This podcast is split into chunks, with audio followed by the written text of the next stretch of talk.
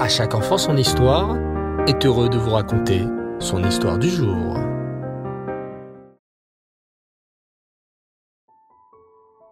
Bonsoir les enfants et Reftov. J'espère que vous allez bien. Baou Hashem. J'espère que vous avez passé un bon Shabbat et une belle journée. Lors du dernier épisode de notre série des rois d'Israël, nous avions découvert un personnage assez sombre, le roi Ménaché. Il était le fils du roi Hiskiaou. Le roi Hiskiaou, vous le savez, fut un très grand sadique. Hélas, son fils le roi Ménaché ne suivit pas ses traces. Il fut un très grand rachat, construisit beaucoup d'idoles et encouragea les béné Israël à se prosterner devant elle. Il faut que vous sachiez, les enfants, qu'à l'époque, le Yetzerara de l'idolâtrie était très très très fort. Il était très difficile de résister à l'idolâtrie. Aujourd'hui, Baou Hashem, le Yetzerara de l'idolâtrie n'existe plus. Mais à l'époque, il fallait beaucoup, beaucoup de force pour se retenir de se prosterner devant une idole. Le roi Ménaché fit hélas beaucoup, beaucoup d'avérotes. Mais Hachem est bon et patient. Il laisse toujours énormément de chance à un homme. Dans le cas du roi Ménaché, Hachem attendit 24 ans. Durant 24 longues années, Hachem attendit patiemment que le roi Ménaché fasse teshuva. Hachem lui envoya même deux prophètes, les prophètes Nahum et Habakkuk, pour lui parler. Mais les deux prophètes avaient beau parler au roi Ménaché, il ne changeait pas et continuait à se prosterner devant des idoles et à ne pas respecter la Torah et les mitzvot. Alors Hachem envoya les terribles généraux d'Achour. Ces généraux d'Achour, très cruels, réussirent à pénétrer en Eret Israël. Ils rentrèrent dans le palais du roi Ménaché et le capturèrent.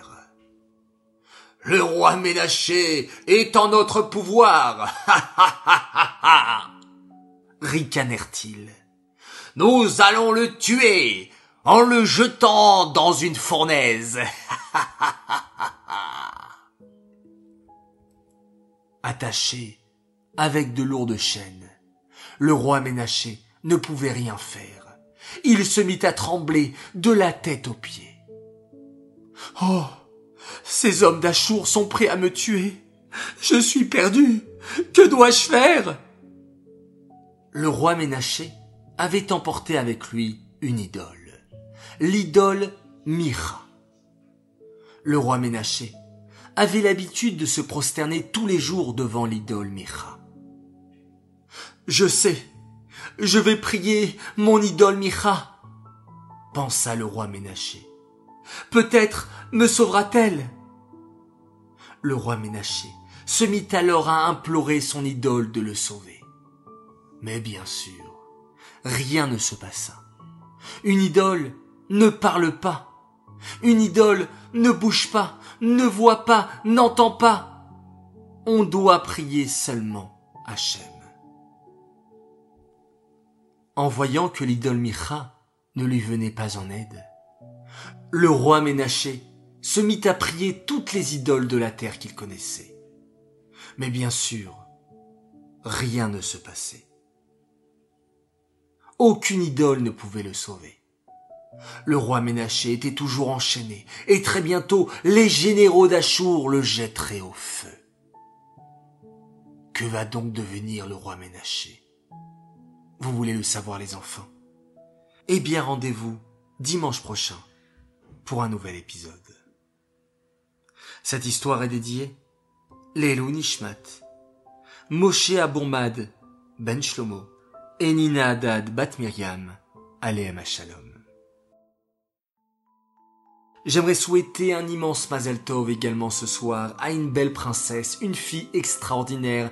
Elle fête ses cinq ans. Mazel Tov à toi. Linoï Dvora Partouche. Un grand Mazel Tov de la part de tes sœurs Taël et Esther et de ton papa et ta maman qui t'aiment très très fort.